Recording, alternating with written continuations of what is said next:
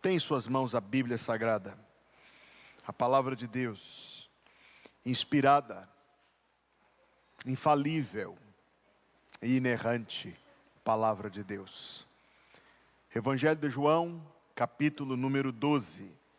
Eu lhe convidarei a se colocar em pé para lermos a palavra bendita, santa, inspirada, infalível e inerrante de Deus. Capítulo 12. Começando a leitura no versículo de número 20. Ora, havia alguns gregos entre os que tinham subido a adorar no dia da festa. Estes, pois, dirigiram-se a Filipe, que era de Betsaida da Galileia, e rogaram-lhe dizendo: Senhor, queríamos ver a Jesus. Filipe foi dizê-lo a André, e então André e Filipe o disseram a Jesus. E Jesus lhes respondeu dizendo: É chegada a hora em que o Filho do homem há de ser glorificado. Na verdade, na verdade vos digo que, se o grão de trigo caindo na terra não morrer, fica ele só, mas se morrer, dá muito fruto. Quem ama a sua vida, perdê-la-á. E quem neste mundo odeia a sua vida, guardá-la-á para a vida eterna. E se alguém me serve, siga-me. E onde eu estiver, ali estará também o meu servo. E se alguém me servir, meu Pai o honrará. Agora a minha alma está perturbada. E que direi eu? Pai, salva-me desta hora? Mas para isto vim a esta hora. Pai, glorifica o teu nome. Então veio uma voz do céu que dizia: Já o tenho glorificado e outra vez o glorificarei. Ora, a multidão que ali estava e que a ouvira dizia que havia sido um trovão Outros diziam: Um anjo lhe falou. Respondeu Jesus e disse: Não veio esta voz por amor de mim, mas por amor de vós. Agora é o juízo deste mundo. Agora será expulso o príncipe deste mundo. E eu, quando for levantado da terra, todos atrairei a mim. E dizia isto, significando de que morte havia de morrer. O povo de Deus diz: Não se assente ainda. Nós vamos orar.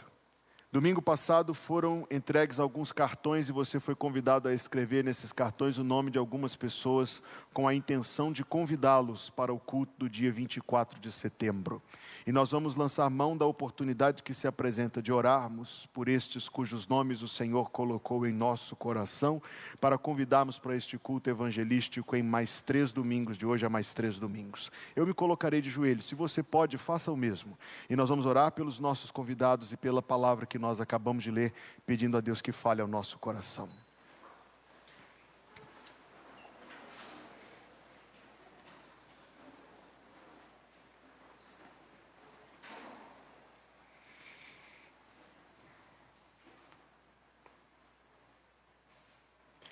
Pai nosso, nós nos achegamos a Ti mais uma vez no nome de Jesus Cristo, pedindo, Senhor Deus, que agora o Senhor seja mais uma vez bondoso para conosco, em dar-nos graça para receber as verdades maravilhosas que estão na Tua palavra. Vem nos livrar, Deus, de tolas distrações e vem nos dar o auxílio do Espírito Santo, a fim de que nosso coração, de cada um, seja receptivo à mensagem da parte do Senhor.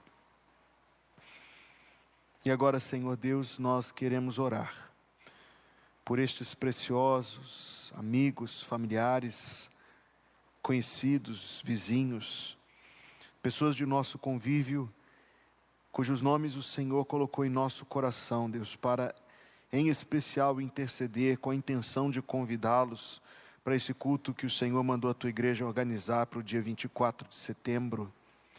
Deus, em nome de Jesus, toca o coração destas pessoas. Traz experiências de vida nestes próximos dias, Senhor Deus, que amoleçam seus corações, que os façam pensar na eternidade, que os façam reconhecer-se como pecadores, Deus, que os façam, Senhor Deus, de alguma maneira ser inclinados a Ti Dá-lhes graça, Senhor, para que sejam receptivos ao convite que em poucos dias lhes faremos. Dá-lhes graça, desimpede o caminho, para que estejam conosco naquela noite. E desde agora, Deus, vai preparando e abençoando tudo o que acontecerá naquele culto, para que seja uma noite de salvação na casa de oração, na casa do Senhor. Mas não só aquele dia, seja hoje também um dia de salvação, Deus. E seja hoje também um dia em que o Senhor seja glorificado em abençoar o teu povo. Tem misericórdia de nós, Deus. É a oração que fazemos em nome de Jesus. Amém.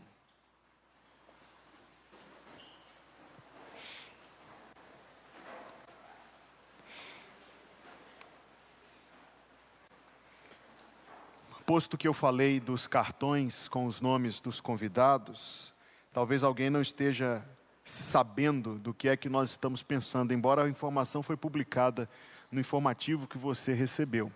A igreja foi desafiada. Cada pessoa recebeu domingo passado um cartão e nós tivemos, um momento para escrever ali os nomes, os nomes de algumas pessoas com a intenção de fazê-los como nossos alvos de intercessão e nossos convidados para esse culto evangelístico que acontecerá no dia 24 de setembro. Se você por alguma razão não esteve aqui domingo passado, ao final do culto você pode receber o cartão. De toda forma, o cartão é apenas um instrumento. O objetivo é nos colocar com essa intenção, com esse foco, com essa intercessão, com esse propósito de orar e de convidá-los e de nos preparar espiritualmente, toda a igreja orando, para que aquele dia 24 de setembro seja, como acabamos de pedir a Deus, um dia de salvação na casa do Senhor.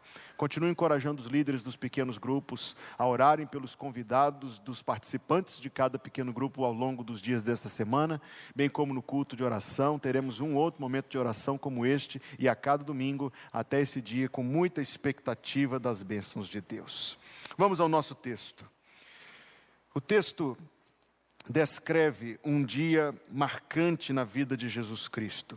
Você que é um leitor atento dos evangelhos já percebeu que em vários momentos da sua história o Senhor Jesus disse, por exemplo, à sua mãe em João capítulo 2, a minha hora ainda não chegou. Aos seus irmãos em João capítulo 7, ele disse, a minha hora ainda não chegou. Mas agora, neste momento do capítulo 12, e nós analisaremos com o auxílio do Espírito Santo as coisas que aqui estão, neste momento ele disse no versículo número 23: É chegada a hora. Ou seja, estes acontecimentos representaram algo para Jesus Cristo na sua sintonia espiritual com o Pai. Ele interpretou aquilo que estava acontecendo como um, um claro sinal de Deus dizendo que a hora tinha chegado e dali ele partiu rumo à cruz. As falas de Jesus são reveladoras e nós não podemos deixar de empenhar atenção ao fato de que a voz de Deus, o Pai, foi ouvida naquele momento. Então, esta mensagem, a qual eu dei o título Coração do Calvário, é porque de fato, ainda que faltasse ainda alguns dias para a crucificação, aqui a cruz já está presente. E aqui estão presentes também as verdades que a cruz descortina, como neste texto elas também estão descortinadas. Ora, versículo 20: havia alguns gregos entre os que tinham subido a adorar no dia da festa. Quem eram estes? O texto diz, eram gregos. Não está escrito que eram judeus que moravam na Grécia, chamados de helenistas, como está lá em Atos capítulo 6. Não está escrito que eram é, propriamente descendentes de Abraão, Isaac e Jacó, que eram os usuários exclusivos dos privilégios do Antigo Testamento. O texto diz, eram gregos. Esta palavra, convém mencionar isto, não quer necessariamente dizer somente alguém que nasceu na Grécia. Gentios, num geral, não judeus, de maneira geral, eram chamados de gregos. O que nós temos aqui são pessoas que não nasceram das tribos de Israel, mas que tinham subido a adorar no dia da festa. Isto aqui é pouco, nós não temos os nomes deles, nós não temos a procedência deles, mas nós temos aqui sobre eles algo, queridos, de impacto muito grande, uma informação importante sobre eles nos é dada aqui. Eles foram gentios, nascidos no paganismo, criados debaixo daquela religião de superstição, de misticismo, de deuses, com todo o seu peso, com toda aquela complexidade de sacerdotes, de templos, de rituais, de ofertas, de sacrifícios, mas que em seu coração entenderam que aquelas coisas que aquelas coisas não podiam ser suficiente, não podiam ser a realidade. Suas almas se inquietaram. Eles partiram em busca da verdade. Partiram em busca de Deus. Encontraram-se com o que havia de melhor naquele tempo, que era o sistema judaico. Eles estavam entre os que subiram a adorar no dia da festa. Eles eram observantes das festas religiosas. Eles eram aquilo que nesse período da história eram chamados de tementes a Deus, isto é, gentios que se aproximavam do povo de Israel sem se unir ao povo de Israel pelos rituais que isto exigia. Sabe qual é a importância dessa história para nós? Primeiro é que mostra que existe uma necessidade dentro do coração humano, que ela pode ser tapada de maneira superficial, temporária, por um monte de coisas, mas não vai resolver este verdadeiro problema que pesa sobre o coração humano. Tolstói, famoso escritor russo, foi quem escreveu, e esta frase é muitíssimo conhecida: o coração humano tem um vazio do tamanho de Deus. Eles partem em busca de Deus. Note a distância que eles atravessaram. Se eles são chamados de gregos, eu disse isto, que não necessariamente eles eram gregos no sentido helênico da história, mas quer dizer necessariamente que eles vinham das regiões mais ao norte de Israel, daqueles outros países mais ao norte. Os países de outras regiões tinham outros nomes. Isto não importa tanto quanto importa o fato de que eles empreenderam a jornada de que eles atravessaram a distância na sua busca, no seu zelo interessado por Deus. Não é diferente isso, não é diferente isso da forma como as pessoas tratam as coisas de Deus hoje em dia, de maneira tão superficial que vem até mim, eu não irei. Que esteja na tela da minha televisão, no conforto da minha casa, eu não me, eu não vou me expor às dificuldades, eu não quero ter que fazer sacrifícios por isso. Em contraste com essa atitude tão cheia de comodismo, estão estes que para buscar a Deus romperam uma grande distância. Eu não sei quão grande distância, eu sei que não era pequena. Eu sei que eles tiveram de renunciar a assuntos importantes para estar ali. Que diferente isso, repito, da forma como as pessoas tratam as coisas de Deus no nosso tempo. Como se fossem, na verdade, coisas verdadeiramente sem importância. Qualquer coisa é qualquer coisa. Em contraste com isso, nós temos pessoas cujo coração Deus tocou. E o toque de Deus os levou a uma sensível insatisfação, inquietação até que encontrassem aquilo que era verdade. No primeiro momento, depararam-se com o judaísmo, com os rituais do judaísmo, com tudo aquilo que o judaísmo tinha, o seu magnífico templo lá em Jerusalém, mas parece que em algum momento, enquanto estavam andando pela terra de Israel, ouviram falar de Jesus. Jesus que curava, Jesus que ressuscitava os mortos, Jesus que mais do que todas as coisas ensinava a verdade. Então surgiu dentro do coração deles esse desejo que está escrito no versículo 21. Dirigiram-se a Filipe, que era de Betsaida da Galileia, e rogaram-lhe dizendo: Qual foi o pedido deles? Senhor, queríamos ver a Jesus. Mesmo indo a Israel, onde eles foram apresentados a sacrifícios de sangue, a ofertas prescritas desde os dias de Moisés, Veja como é a obra do Espírito Santo sobre o coração da pessoa. A inquietação deles permaneceu, porque aquelas, aqueles sacrifícios eram apenas, apenas temporários. Eles continuavam buscando algo mais excelente. E quando ouviram falar de Jesus, perceberam isto. Sabe que é assim que Deus trabalha no coração de alguém? A primeira visita de Deus é exatamente para sacudir a gente. A primeira visita de Deus ao nosso coração é para nos deixar meio incomodados. É para fazer cair as escamas que tampam os nossos olhos, é para nos fazer perceber a realidade das coisas. Esta é a primeira visita, é o primeiro contato de Deus com o coração de alguém. É Deus fazendo esta pessoa entender, como estes gregos aqui entenderam, que você pode ter muitas coisas, conquistar muitas coisas, ser muitas coisas, mas existe algo que falta, muito mais importante do que estas coisas e que não pode faltar. É assim que Deus trabalha com o coração da pessoa e vai com esses incômodos, com esses toques, conduzindo até que estes gregos chegaram ao ponto de dizer: Senhor, queríamos ver a Jesus.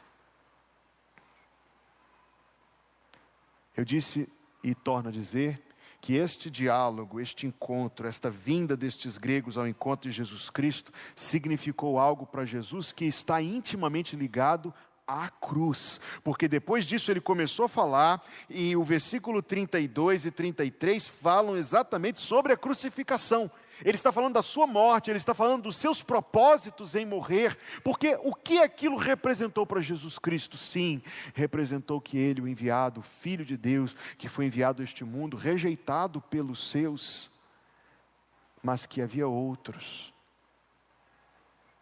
havia outros que seriam alcançados pela sua obra, pela sua morte na cruz, pela sua ressurreição. Sabe o que a palavra de Deus diz a respeito disso? Está escrito assim: que Jesus veio para o que era seu, para o seu povo, para a nação de Israel, veio para o que era seu, mas os seus não o receberam. Eles o rejeitaram, eles o negaram, eles o entregaram para ser crucificado mas a todos quantos o receberam. Como é bom ouvir você cochichar este versículo comigo. A todos quantos o receberam, deu-lhes o poder de serem feitos filhos de Deus. Eu vou dizer um aleluia bem ardente. Aleluia, Senhor Jesus.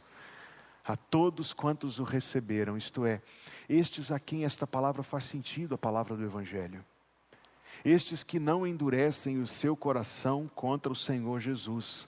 Deu-lhes o poder, a bênção, a graça de se tornarem filhos de Deus. E o texto diz: quem são os filhos de Deus? A saber, os que creem no seu nome. É isto que esta visita significou. É, é, é, um acontecimento narrado em apenas dois ou três versículos, mas profundamente importante, porque ele representa exatamente o que o coração humano precisa e não encontrará. Precisa de paz, não encontrará paz. Precisa de felicidade, e felicidade não encontrará. Somente encontrará pelo propósito, pela morte, pelo sangue, pela ressurreição do Senhor Jesus Cristo. Quando ele ouviu isto, versículo número 23, Jesus lhes respondeu, dizendo: É chegada a hora em que o filho do homem há de ser o quê? Glorificado. Se ele está falando da cruz, como ele há de ser glorificado se a cruz foi a sua humilhação, foi o seu desfiguramento, se a cruz foi onde ele sofreu a maldição de Deus pelos nossos pecados de tal forma que ele clamou na cruz: Deus meu, Deus meu, por que me desamparaste? Estava posto ali um abismo gigantesco, colossal, intransponível entre o Pai e o Filho, porque a alma santa de Deus, o Filho, estava sobrecarregada pelos pecados, coberta sobre os pecados e a maldição de Deus recaiu sobre ele. Como assim? Há de ser glorificado Talvez, e eu penso que sim, o Senhor Jesus Cristo estava olhando para ainda além da cruz e para aquilo que com a cruz ele conquistou. Na verdade, na verdade vos digo que se o grão de trigo caindo na terra não morrer, fica ele só, mas se morrer, dá muito fruto. Ele estava contemplando contemplando o efeito, o benefício, aquilo que ele conquistaria pela cruz do Calvário. Quem ama a sua vida, ele está se referindo aos seus servos. Quem ama a sua vida, perdê-la-á. E quem nesse mundo odeia a sua vida, guardá-la-á para a vida eterna. Pastor, não estou entendendo bem o que Jesus está dizendo aqui, é porque a palavra ódio é mal interpretada por nós. Ele não está falando de você desprezar a sua vida neste mundo, de você ter desprezo por ela, menosprezo por ela. Ele está dizendo que aqueles que aborrecem, outra tradução dirá, aborrecem a sua vida, são aqueles que amam as coisas de Deus mais do que as coisas deste mundo. É isto que ele está dizendo. Aquele que ama a sua vida, aquele que deseja tanto as coisas deste mundo, aquele que um carro novo faz seus olhos brilharem, mas as coisas de Deus não fazem. Aquele que a imaginação de um salário alto faz a pessoa ficar até mais comprida. Mas não as coisas santas, não mexem com o seu coração, são os que amam a sua vida, porque amam as coisas deste mundo. E sabe qual é o alerta que o Senhor Jesus dá a quem vive assim, a quem tem esse coração? Ele diz: quem ama a sua vida, perdê-la. Porque o resultado destas coisas é vazio. Principalmente, não exclusivamente, mas principalmente para quem em vez de procurar as coisas de Deus, vira as costas para elas e busca somente estas coisas tão pobres deste mundo. Quem ama a sua vida, perdê-la. Mas quem ama as coisas de Deus mais do que as coisas deste mundo, guardá-la-á para a vida eterna. Sabe que esta é a obra de Jesus? Esta é a obra de Jesus. A obra que ele consumou na cruz do Calvário e a obra que ele faz na vida e no coração de tantas pessoas até hoje. Ele nos levará pelo seu Espírito e pela Sua palavra. O Espírito Santo trabalha pela mensagem da Bíblia Sagrada. Ele nos leva pelo Espírito e pela palavra a finalmente entendermos, finalmente entendermos o quanto precisamos, na verdade, de Deus e das coisas de Deus e de coisas celestiais. Ó, quão cego eu andei e perdido vaguei, longe, longe do meu Salvador, mas da glória desceu e seu sangue verteu para salvar um tão pobre pecador. Eu ouvia falar dessa graça sem par que do céu trouxe o nosso Jesus, mas eu surdo me fiz. Converter-me não quis ao Senhor que por mim morreu na cruz. Mas um dia senti meus pecados e vi sobre mim o castigo da lei. Depressa fugi. Em Jesus me escondi e refúgio seguro nele achei. Oh, que grande prazer! Inundou o meu ser conhecendo esse tão grande amor que levou o meu Jesus a sofrer lá na cruz para salvar um tão pobre pecador. Foi na cruz, foi na cruz onde um dia eu vi meu pecado castigado em Jesus. Foi ali, pela fé, que meus olhos abri e eu agora me alegro em Sua luz. Quando ele diz o Filho do Homem há de ser glorificado, é porque esta obra de salvação que ele conquistou na cruz, ele ainda aplica na vida de tantas pessoas. Eu era um adolescente de 12 anos, quando o Espírito de Deus, e eu só posso atribuir isso ao Espírito Santo, eu não entendi isso na época, mas hoje eu consigo entender o que estava acontecendo comigo. Eu era um adolescente de 12 anos, quando o Espírito Santo me fez sentir um peso de culpa que eu nunca senti uma coisa igual na minha vida um peso de culpa que me atormentou durante muito tempo. Era como estar sentindo um, um, um, peso, uma dor, algo que eu não sabia como me desvencilhar disso. Foi a minha experiência, a experiência de Hugo. E fui levado a uma Bíblia que eu ganhei quando era criança. No final dessa Bíblia havia um plano de salvação. E no meu quarto eu li o plano de salvação. E o versículo de Romanos, capítulo 5, versículo 8, ressaltou para mim de uma maneira inigualável: Deus prova o seu amor para conosco, em que Cristo morreu por nós, sendo nós ainda pecadores. Estava escrito lá que se alguém é, é, buscasse o Senhor Jesus, teria o perdão dos pecados, a vida eterna. E havia uma oração escrita lá que me sugeriu, e eu me lembro desse dia, quando eu entrei no meu quarto, fechei a porta, ajoelhei no pé da cama e repeti aquela oração para Deus. Eu não sabia nada, não sabia nada. Nem penso que foi naquele dia que eu fui salvo, eu não diria isso. Mas diria que a partir daquela hora, o Espírito de Deus começou a dirigir, a dirigir, a minha vida, me levou para uma igreja bíblica, uma igreja onde eu fui apresentado o Evangelho, uma igreja onde eu fui batizado, e hoje, com a graça de Deus, já se vão 18 anos. Não, 18, 21 anos que eu sigo o Senhor Jesus Cristo. Quando ele olhou para a sua cruz, ele viu através da cruz as vidas que ele haveria de salvar então ele disse: Agora chegou a hora de o filho ser glorificado. Ele comprou servos pela cruz. Se alguém me serve, siga-me. E onde eu estiver, ali estará também o meu servo. E se alguém me servir, meu Pai o honrará. O coração de Jesus Cristo se abre diante de nós quando ele diz: Agora a minha alma está perturbada. E que direi eu, Pai, salva-me desta hora? Nós não conseguiremos, queridos, aquele cântico que diz assim: Eu nunca saberei o preço dos meus pecados lá na cruz, está certíssimo, certíssimo, porque nós nunca vamos entender esta perturbação. Talvez aqueles que, no fim das suas vidas, por terem rejeitado o Evangelho, serão lançados no inferno e separados de Deus, esses talvez entenderão mas só a angústia relativa aos seus próprios pecados. Cristo suportou a angústia dos pecados de muitos. Nós não conseguiremos nunca entender essa terrível perturbação que se apoderava do seu coração. E o que ele disse? Pai, livra-me desta hora. Ele está perguntando: eu farei esse pedido a Deus? Observe como termina o versículo 27. Mas para isto vim a esta hora.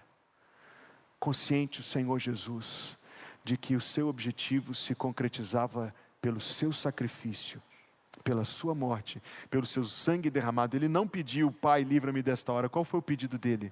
Pai, glorifica o teu nome. A glória de Deus, na morte de Deus, o Filho, porque a justiça de Deus foi satisfeita. A glória de Deus nos méritos e no sangue derramado na cruz, pelos quais a graça de Deus é manifesta. A glória de Deus na ressurreição de Jesus Cristo, quando o poder de Deus é glorificado. Então Jesus Cristo não pediu para ser poupado, ele pediu: Pai, glorifica o teu nome. E então aconteceu uma coisa naquele dia que pouquíssimas vezes na história aconteceu. Veio uma voz do céu que dizia: Já o tenho glorificado e outra vez o glorificarei. Preste atenção no que Deus o Pai disse. Há pelo menos somente outras duas ocasiões na vida de Jesus em que a voz de Deus o Pai foi assim ouvida. O que ele está dizendo? Já o tenho glorificado. Sabe o que isso quer dizer? Que a vida de Jesus Cristo, a sua perfeita obediência, cada uma seus, das suas ações era agradável a Deus, glorificava a Deus, que Deus estava satisfeito com a vida de Jesus. Ele diz: Já o tenho glorificado, e que aqueles propósitos, uma aliança, um pacto entre o Pai e o Filho que precede a criação do mundo, outra vez o glorificarei. Mas chama a minha atenção no versículo 29 a reação das pessoas, porque as pessoas fazem isso até hoje. A multidão que ali estava e que a ouvira dizia que havia sido um trovão. Sabe que existem pessoas que tentam explicar as coisas de Deus como meros fenômenos naturais? Este universo maravilhoso, complexo, intrincadamente complexo. vou te dar só um exemplo. Oxigênio não tem cheiro nem gosto. Hidrogênio não tem cheiro nem gosto. Carbono em estado puro não tem cheiro nem gosto. Mas você pega seis carbonos, 12 hidrogênios, C6H12, seis oxigênios e vira o nosso alvo e doce açúcar. Este universo complexíssimo. Alguns dizem que isto é o resultado do nada multiplicado, elevado à potência do tempo. O que fizeram naquele dia fazem até hoje, é Deus, mas estão dizendo que é um trovão. Outros diziam que era um anjo. São aqueles que tentam dar explicações supersticiosas, espirituais, entre aspas, para as coisas de Deus, em vez de encará-las tal como são, coisas de Deus. Deus está falando, não é um anjo, é Deus quem está falando. Agora preste atenção. Respondeu Jesus e disse: Não veio esta voz por amor de mim, como é precioso para nós, versículo 30, mas por amor de vós. O amor de Deus, o Pai, nos propósitos da morte de Jesus Cristo na cruz. Deus prova o seu amor para conosco, em que Cristo morreu por nós, sendo nós ainda pecadores. 20 minutos atrás nós estávamos dizendo juntos João 3,16, porque Deus amou o mundo de tal maneira que deu seu Filho unigênito para que todo aquele que nele crê não pereça, mas tenha a vida eterna. Jesus está dizendo: não foi por amor de mim, foi por amor de vós. Mesmo amor que percorre tudo, mesmo amor que vai até a cruz. Meu tempo é curto esta noite, mas preste atenção no versículo 31. Agora é o juízo deste mundo. A cruz do Calvário é o juízo deste mundo. Quem vem até a cruz e vem a Jesus Cristo para recebê-lo como seu Salvador, será poupado, perdoado, livrado da culpa dos seus próprios pecados, receberá de Deus o perdão, a salvação e a vida eterna. Mas aqueles que rejeitam a mensagem da cruz, Aqueles que rejeitam o chamado gracioso do Evangelho apenas fazem consumar a sua condenação e acrescentam sobre todos os seus pecados a sua rejeição da oportunidade do chamado, do convite gracioso de Deus. A cruz é o juízo deste mundo. Diz mais: agora, na cruz, será expulso o príncipe deste mundo, o poder de Satanás quebrado na vida daqueles que são de Jesus de tal maneira que há um versículo que tem sido para mim um deleite cada vez maior quando o tempo, os anos da minha vida vão se passando. Romanos 16, versículo 20: O Deus de paz em breve esmagará Satanás debaixo dos vossos pés. Ele nos atormenta com tentações, Ele nos atormenta com acusações. Ele é o príncipe e o Deus deste presente século, mas guarde este versículo no seu coração, porque não falta muito tempo. Em breve, o Deus da paz esmagará Satanás debaixo dos pés dos crentes de Jesus Cristo, dos servos de Jesus Cristo. E agora ele dirá, e é o término de nossa reflexão: E eu, quando for levantado da terra, todos atrairei a mim nós ouvimos dizer assim: todos os caminhos levam a Deus. Sabia que isso é verdade? É verdade. Todos os caminhos levam a Deus. Você pode seguir o caminho que você quiser. No fim da sua vida você vai se encontrar com Deus. Alguns se encontrarão com Deus para salvação, outros para condenação. Todos se encontrarão com Jesus. E isto e dizia isto, significando de que morte havia de morrer. O justo juiz já declarou a sua sentença sobre o mundo. E a cruz é a manifestação da sentença de Deus sobre o mundo. Mas existe um caminho de salvação. As pessoas do nosso tempo não aceitam esta mensagem e dizem assim: Eu não aceito, como pode o cristianismo dizer que só existe um caminho de salvação? Você não está percebendo que coisa maravilhosa é que exista um, não era para ter nada, não era para ter nenhum caminho de salvação. Há um caminho de salvação, e o caminho de salvação é Jesus. Ele disse: Eu sou o caminho, a verdade e a vida. Ninguém vem ao Pai senão por mim. Eu vou orar, mas eu gostaria de te fazer uma pergunta. Por que será que Deus quis que você ouvisse essa mensagem essa noite? O que Deus queria falar ao seu coração? Isso é entre você e Deus. Curve a cabeça e feche os olhos.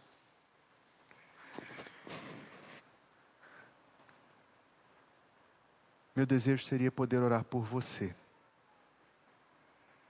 Você que não tem certeza da salvação. Você que não tem certeza do perdão dos pecados. Você que não tem certeza de que tem Jesus Cristo como seu Salvador. Eu gostaria de orar por você, se você quiser que eu ore por você. Levante rapidamente a sua mão, só eu e Deus veremos, depois você pode abaixar a sua mão. Que o Senhor te abençoe, a você também, pode abaixar a sua mão.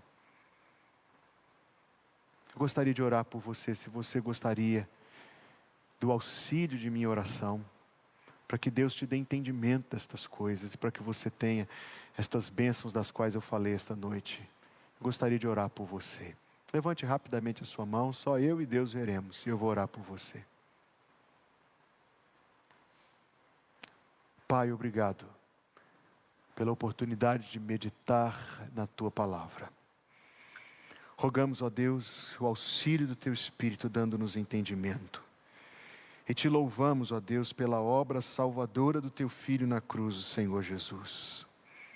Que esta bênção, Senhor Deus, chegue a mais alguém esta noite para a glória do teu nome santo. Obrigado pela tua presença entre nós. Abençoa agora, Deus, que nós vamos participar da ceia do Senhor e que tudo, Deus, continue a ser uma bênção e que o Senhor continue a nos abençoar. É o que pedimos, Deus, em nome de Jesus. Amém. Que o Senhor te abençoe e te guarde. Que o Senhor faça resplandecer o seu rosto sobre ti e tenha misericórdia de ti. Que o Senhor sobre ti levante o seu rosto e te dê a paz. Em nome de Jesus, o povo de Deus diz: Amém.